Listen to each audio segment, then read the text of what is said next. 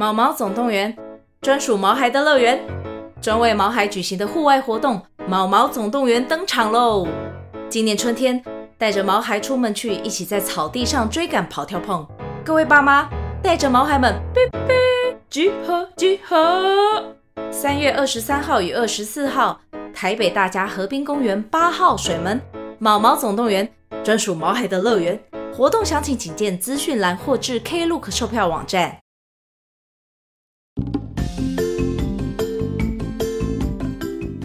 家好，我是小麦，我是茶贵，欢迎大家收听《三国那些人》第二季决战官渡篇第十八集。哦，上个礼拜停更，这一周还延后更新啊，真是让大家久等了呢。嗯，对啊，真是感谢大家的耐心等待。嗯，其实哈，我们也是很不得已才延后到今天更新的啦。啊，是的，之前呢，曾经在节目里面跟大家提过我们在找房子的事情嘛。嗯，其实啊。最近之所以这么忙，就是因为在搬家啦。嗯，这几天啊，都在拆箱，连续好几天都一点多才睡觉，真的快要累死了。啊，真的，而且之前呢还遇到台风，所以啊有一些搬家的事情也因此延后了啊，才搞得最近这么紧迫了。嗯，小麦啊，昨天真的是太累了，嗯，回到家里啊，连累得连话都讲不出来，一下就昏倒了，嗯，所以只好延到今天才更新，真是不好意思。真是不好意思。不过呢，现在搬到新的住处之后呢，录音的空间哦，有变得比较宽敞了。之后呢，一定可以做出更棒的作品跟大家分享哦。嗯，没错哦。好啦，我们的事情就聊到这边。嗯，相信大家都急着想要听后续的故事了吧？嗯，那就赶快接着听下去吧。如果想听更多三国那些人的故事，请记得追踪我们，也欢迎到 Instagram 和 FB 搜寻三国那些人，留言跟我们互动哦。如果你喜欢我们的故事，请帮我们分享给你身边的朋友。你的小小鼓励就是我们最大的动力哦。那么，故事准备开始喽！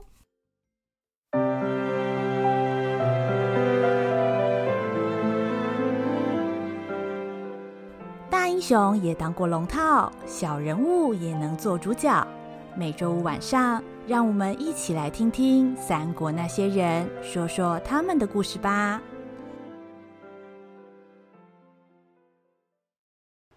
第十八集：河北双塔前篇。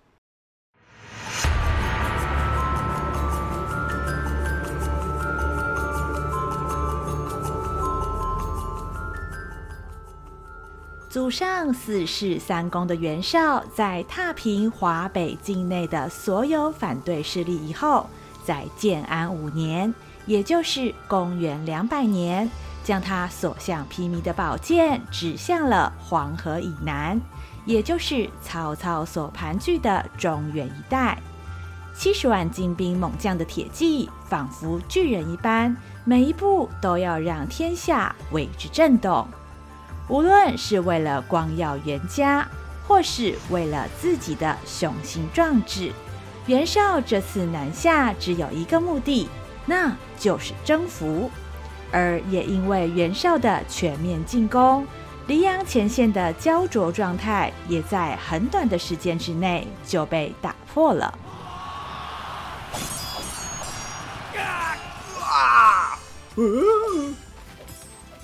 报告曹仁将军。袁绍军突破我们的防线，步兵和骑兵已经攻进营寨了啊！嗯，不可能啊！我们的壕沟挖的那么深，怎么可能那么容易过来？呃，敌军黑压压的一片，数都数不清啊！我只看到他们前面一票人，一个人扛一包沙袋，那砰砰砰，没两下子就把壕沟都填起来了啊！见鬼了！袁家到底是多有钱呢？怎么能征到这么多兵？不成，黎阳不能那么干脆。就放给人家，我曹仁驻守的点，哪有说破就破的？三队、四队、五队，随我出战！奉曹操的命令，镇守在溧阳前线的曹仁，是曹营之中堪称攻守兼备的名将。除了对攻城器械了若指掌之外，由他所建立的防御堡垒，也仿佛钢铁一般的坚固。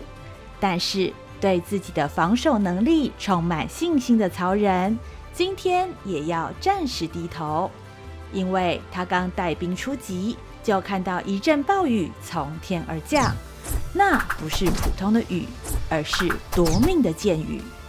曹仁猝不及防之下，急忙指挥士兵举起盾牌格挡。只听到当当当的声音，每一面盾牌瞬间插满了密密麻麻的箭矢。哎呦！哎呀！天哪！哪有一次带那么多箭出来的？哎，盾牌插的跟刺猬一样，都快拿不动了呀！哎，那个，那个是……曹仁透过盾牌的缝隙看去。原本应该刺眼的阳光，被许多巨大的黑影挡住。那是好几座有轮子的高架塔楼，上面站满了手持强弓硬弩的士兵，正不停地向地面上的曹军射箭，仿佛是会移动的城堡。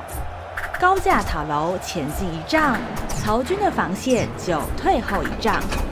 对于工程器械再熟悉不过的曹仁，很快就想起了这种移动箭塔的名字，那就是井栏。竟然是井栏，这个玩意儿，相传是战国时代的墨子发明的。想不到袁绍连这种大家伙都有，看来公孙瓒当初败得不冤枉啊。由于井栏制作工序复杂，加上造价不菲。平常在战场上并不多见，一向喜欢研究工程器械的曹仁，此时不自觉看呆了。不过，很快曹仁就被敌军的攻势拉回现实之中，因为本次带领袁绍军的正是名震天下的河北双塔之一文丑。你们这种放手，根本就是纸糊的，一戳就破。拿命来吧！切，好汉不吃眼前亏啊！弟兄们，咱们放弃黎阳，先撤回官渡大营再说。是，快赶快退呀！走了，走了，走了。袁绍军攻势铺天盖地，加上文丑骁勇善战，曹仁不敢硬拼，只得率领众将士狼狈撤退，向后回转官渡去了。黎阳完全遭到文丑所带领的先锋军占领，而就在此时，袁绍也和许攸、郭图以及刘备等人率领主力部队进驻黎阳，并且就地安营下寨。文丑向本领导回报战况。回领导的话，黎阳已经到手了。哼，姓曹的这群窝囊废，跑得比飞的还快。一下子就渡过河去了。嗯，曹军急着过河，可以看出正面交锋，他们根本不是我军的对手。领导御驾亲征，真可谓兵锋强盛，所向披靡呀！很好，既然我方首战告捷，许攸先生，下一步我军该如何行动呢？按照地理位置。跨过黄河天险之后，接下来那曹贼只剩三道防线，一个是白马，一个是延津，最后是官渡。一旦这三个地方都失守，曹贼的大本营许都可以说是门户大开，就等领导走进来呀。既然如此，那本领导就先取白马，后图延津。颜良何在？属下在。给你十万精兵，替本领导拿下白马。属下得令。嗯，领导，这种事情交给末将就可以了。刚刚那场，末将还没打够呢。每次让你出场，总是拿不到敌方主将的脑袋。我看，你还是算了吧。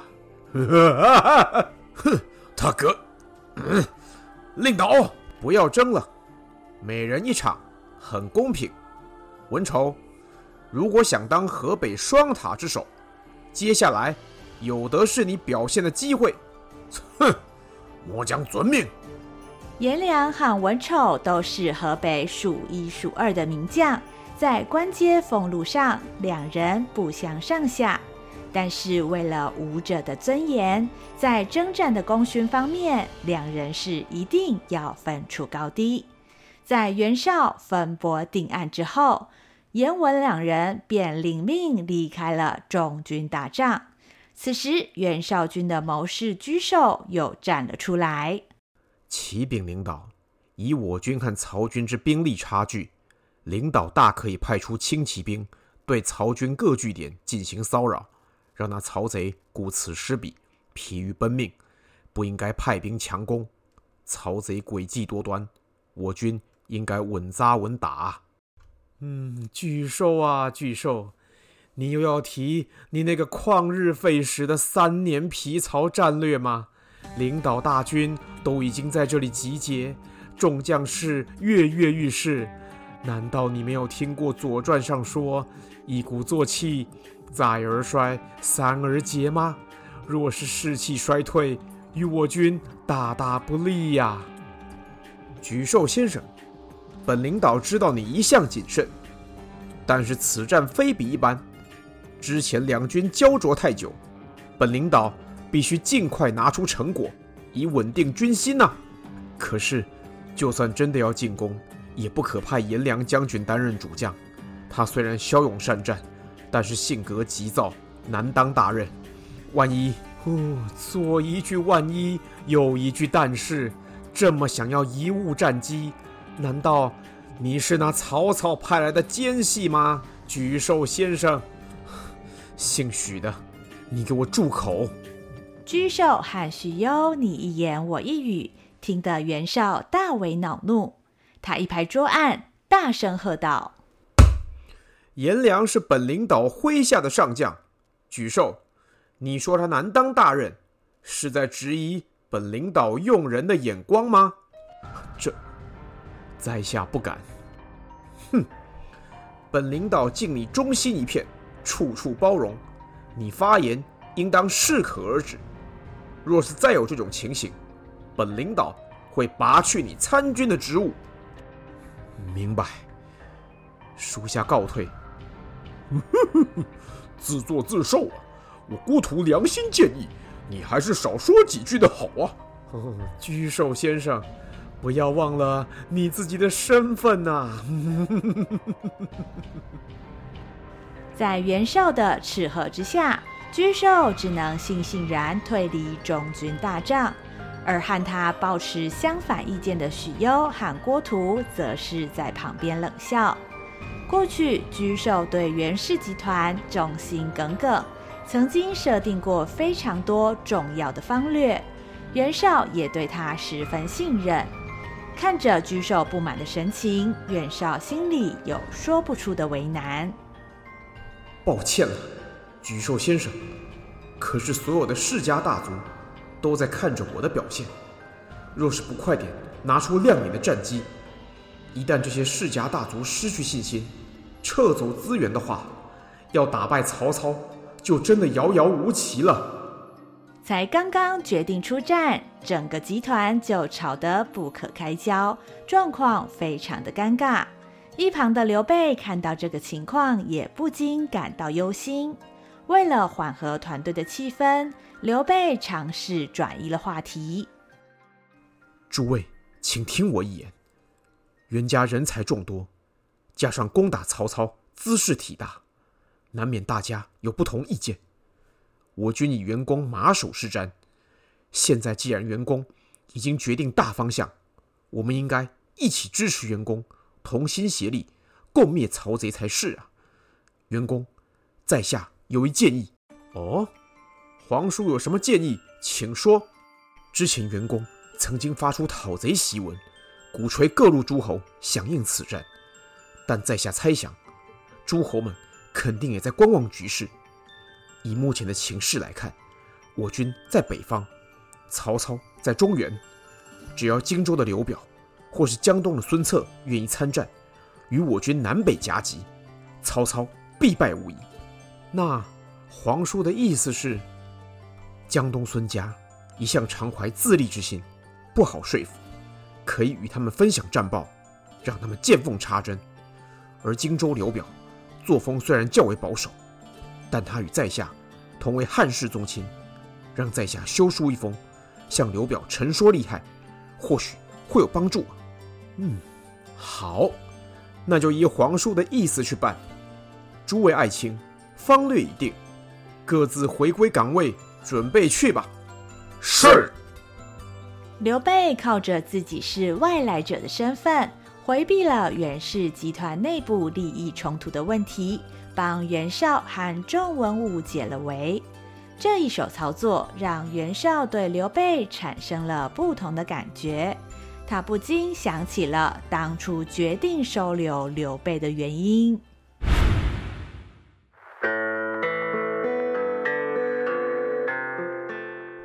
启禀领导，徐州陈登来信，说刘备刘皇叔不认同曹操，打算另投明主。久慕领导英明，之前攻伐后将军，只是受曹操胁迫，希望领导能够不计前嫌，接纳刘备。哼，兄弟之仇，不共戴天，岂是一封信就能解决？启禀领导，刘备和曹操若是不和。以曹操的个性，可能很快就会攻打徐州。在下建议领导把握着千载难逢的机会，趁曹操大军出动、防守空虚的时候，发兵袭击许都。哦，此言差矣。我军正在黎阳与曹军对峙，刘备是什么分量，领导又是什么分量？曹操必然把注意力全都放在领导这边。万一他假装要打刘备，实际上在许都设下重兵，引诱我们上钩，该怎么办呢？启禀领导，在下建议，领导可以静观其变。若曹操和刘备真的打起来，刘备必败，到时候主公再派兵救他。派兵救他，许攸先生，这是什么意思？嗯 那刘备过去与曹操甚为友好，一定了解许多曹营内部的情报。加上他又是当今皇叔，名望极高。若他加入我军，对袁家拉拢士卒，必然会有莫大的注意呀、啊。这可是，那刘备啊，领导先别急。所谓人尽其才，物尽其用。我们收留刘备，只不过是利用他。一旦榨干他的剩余价值以后，领导想要怎么对付他，就全凭领导高兴了，是不是啊？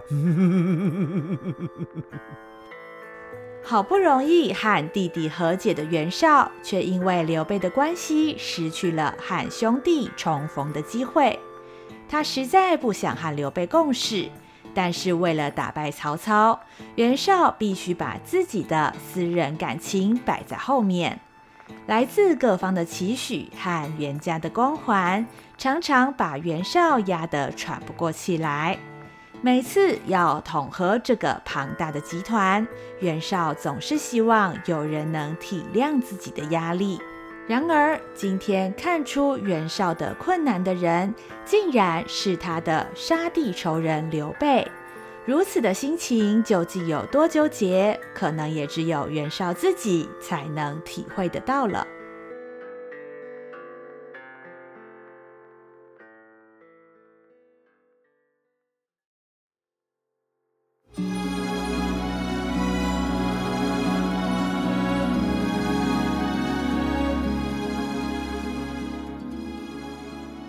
袁绍七十万大军南下，这是曹操有生以来遇上的最大挑战。袁绍和他过去面对过的张绣、袁术、吕布都不是同一个档次的对手，究竟能不能撑过这一次的考验？曹操是一点把握都没有。而这股不安同样在许都的众文武之间流窜，不少人都担心着。一旦曹操败给了袁绍，许都是否会陷入万劫不复的地步？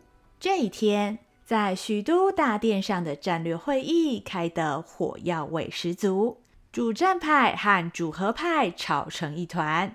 原本表定的会议时间，足足拖了两倍才结束，搞得曹操是身心俱疲，斗志消沉。哎，阿瞒，你怎么现在才回来啊？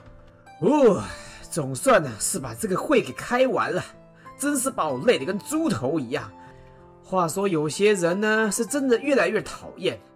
就说这个孔融好了，看袁小美要打过来，不帮忙想办法的也就算了，整天在那边宣传袁家有多大伟，手下文臣武将有多厉害。哼，要不是看在他心向朝廷，我早就找人把他的嘴巴缝起来。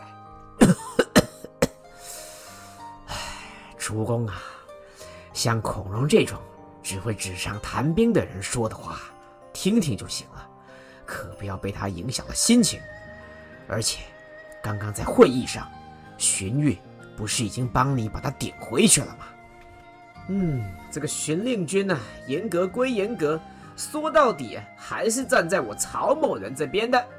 虽然呢，他平时骂人啊还挺烦的，可是在这种非常时期，有他说一句咱们会赢，那还真是鼓舞人心呐、啊。郭嘉、园子，哎，你们说对不对啊？切，像你这个个性，就叫讨骂，不听话又要人哄，根本像个小孩子一样。嘿嘿嘿，这个大概就是我好命的地方吧。嗯，啊，哎呀，忙了一天呢，我得好好疏解疏解。等一下呢，去找云长打猎，活动活动筋骨啊。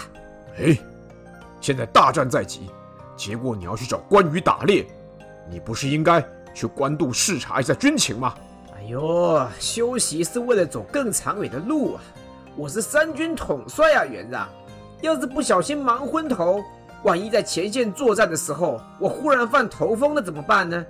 哎，而且啊，不是有你在吗？那你办事都我放心嘛。那元让，军务就交给你了啊！啊，喂，阿蛮，阿蛮，哼，一天到晚跑去找关羽。把咱们其他弟兄都晾在旁边，我就搞不清楚，这个关羽究竟有什么特别的？其他弟兄哪一点比不上他？为什么阿蛮就非得说服他不可呢？更何况，以关羽和刘备那票人的感情，要他真心归顺，差不多是缘木求鱼嘛。哈哈哈！哎，元让将军，主公会对关羽这样执着，并不是因为关羽有多特别，而是因为刘备的关系啊！啊，因为刘备的关系，所以要收服关羽。郭嘉先生，你讲的话我怎么都听不懂啊？哎，以后啊，你就会明白的了。哎，这个其中啊…… 哎呀，好了好了，不要再说话了。你看你这种咳法。早晚呐、啊，肺都让你咳出来，该回去休息了。已经连续好几天睡不安枕、食不知味的曹操，准备做一些自己喜欢的事来疏解压力。年轻的时候，曹操最喜欢的休闲活动就是打猎和飞鹰走狗。他带齐了打猎用具和人马，跑到关羽的住处。硬是把他拉到许都皇城附近的郊区。哎，这又没中啊！这手气也太背了。哎，云长啊，你射到猎物没有啊？没有。哎，等等，我说云长啊，大家出来打猎，你带着书本做什么？嗯，没什么，近日心情不顺。看看书可以解闷。哎呦，哎，来来来来，你都看什么书啊？拿来参考参考。我看看啊，《春秋左氏传》。嘿，你看这个做什么呀？这本书记载了周朝以来的点点滴滴，包含朝代的兴衰更迭，还有大大小小的战役。最重要的，《春秋左氏传》强调的是忠义。和伦理道德，关某经常读它来提醒自己，不可忘本。哎哎哎，嗯，合着你念的《春秋左氏传》跟我念的是不同版本噻？我读到的重点都是诸侯如何相争，谈判用的是什么手腕，或者打仗是用什么打法。但怎么你就读到忠义，读到伦理道德这种又传统又老掉牙的东西呀？嗯，所谓心里想着什么，眼睛就会看到什么。丞相心里都是斗争，当然就看到斗争。哎哎哎，什么叫心里都是斗争呢？我是心怀天下，他当然看到的都是救天下的方法嘛。怎么？你和刘备心里都怀着忠义，所以看到忠义吗？这样有比较高尚吗？哎，只靠忠义，难道救得了天下吗？说到有关忠义和伦理道德，曹操心中忽然升起一股不平的感觉。他总觉得谈忠义、谈道德实在太虚无缥缈，而且一提起这个话题，自己的情绪就开始波动。当然，我大哥说过，唯有人人怀抱忠义，尊奉汉室，才能让这个天下重回正轨。切，少痴心妄想了！一种米养百样人呐、每个人都有自己的想法。你要把他们瞧到通通来心向汉室，这得要花几百年呐、人生短短几个秋，想让天下重回正轨。只要快速把所有有坏心眼的家伙通通斗倒，这才叫做效率啊！刘备呢，就是弄不懂这个道理，这活该他一直绕冤枉路嘛。丞相觉得救天下是值得花心力奋斗的事情吗？这那是当然的啦，那不然我忙这么多年是为了什么呀？既然救天下是一件值得的事情，那他。就没有捷径，就像关某修炼刀法，唯有一步一步脚踏实地，才能真正向目标靠近。我大哥所倡导的忠义，虽然耗费时日，可是受到感召的人，都是真心改变。丞相用斗争的方式，被打败的人，只是口服，但心不服。一找到机会。就要反扑，这就是我大哥跟丞相不一样的地方。关羽满怀憧憬地说出自己对刘备理念的肯定，但是听到这些话，曹操却忍不住大翻白眼。嗯，你说被刘备所感召的人都是真心改变？哼，我看不见得吧。不然他的好朋友陈登怎么会出卖他？你们小沛城的守军又怎么会出卖你呢？啊，这……哎，云长啊，你今天一直心不在焉的，我知道是为什么。那天秦琪呀，后来又来跟我讲，你们家以前的小兵把你喷了一头一脸，对不对？原来丞相已经知道了。讲句不客气的。忠义这回事儿呢，真的已经过时了，因为他主张为了别人付出，或者啊，刘备那个傻瓜还信这一套。可是，在我曹某人看起来呀、所有的人说到底都是为了自己，因为在这个艰难的世道，要活下去已经不容易了，谁还有时间为了别人呢、云长啊，不要说是你们家以前的小兵了。你自己难道没有怀疑过你大哥的做法吗？如果刘备不是你的结义兄弟，你还会觉得他是对的吗？曹操一针见血的言论，直指关羽心里深藏已久的疑惑。从关羽、刘备和张飞三人桃园结义以来，他一直觉得刘备的方法才能救天下。但是不可否认的是，这救天下的速度真的太慢，慢得看不见未来。每次遭遇挫折的时候，关羽总是告诉自己，为了桃园结义的誓言，在任何状况下都应该相信刘备。但曹操今天这么一说，让关羽开始思考，自己追随刘备究竟是因为认同他的理念，还是纯粹受到兄弟之情的牵绊呢？丞相一席话，确实发人深省。不过关某自问，并非盲目之人。我是因为认同大哥的理念，才与他结为兄弟，而不是因为和他结为兄弟之后才开始认同他。或者我大哥的方法并不完美，但要知道他的理念究竟对不对，我只能跟他一起走到最后。这是关某身为兄弟的责任。就像夏侯将军无条件的支持丞相，那是他对你的忠义，不是吗？在曹操的观念里，忠义是不切实际的名词。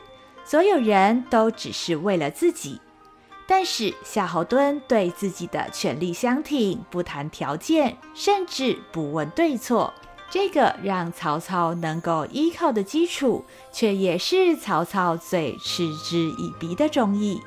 关羽的这个反论，也让曹操一时陷入了思考之中。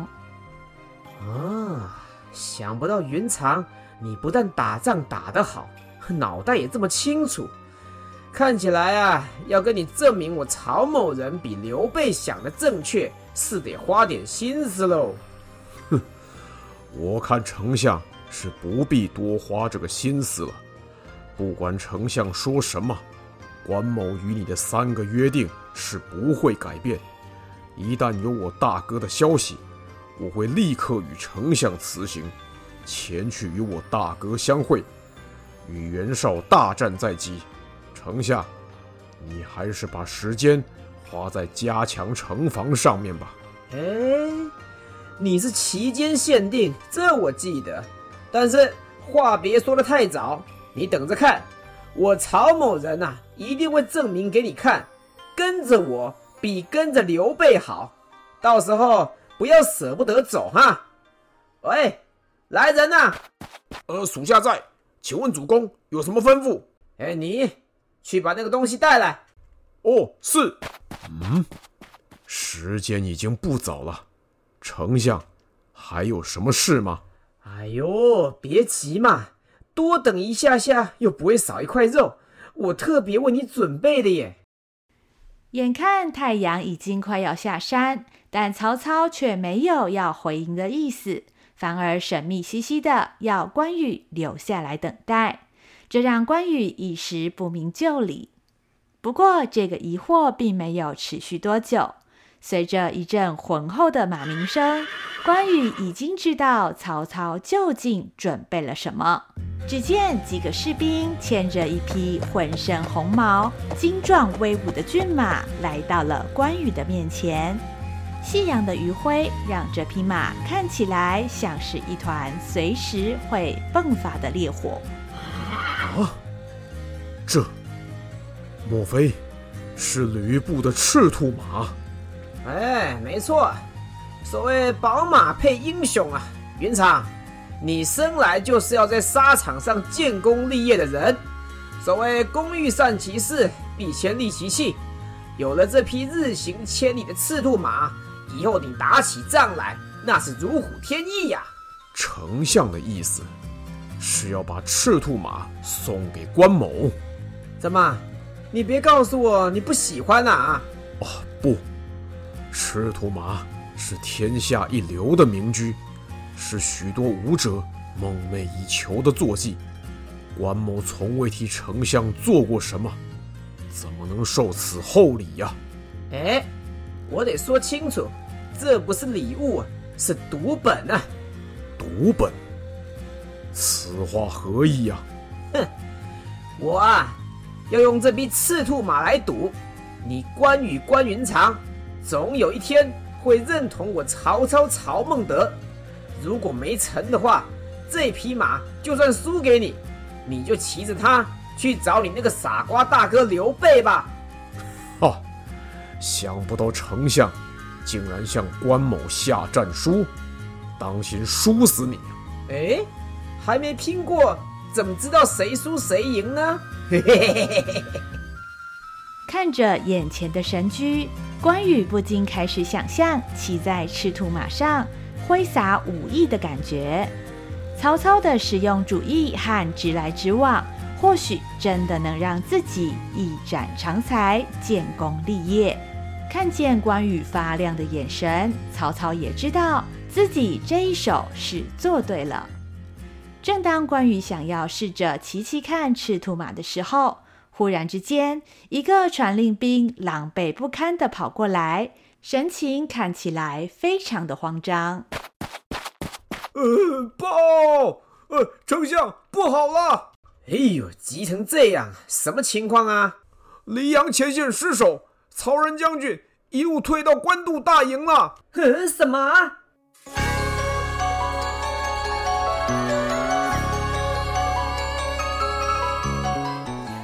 威胁总是在意想不到的时候逼近，袁绍大军强势来袭，目标直指官渡，防线一道一道被攻破。就连最擅长防守的曹仁都败下阵来，究竟曹操能不能抵挡得住呢？面对这个情况，关羽又会作何打算呢？下一集，河北双塔中篇。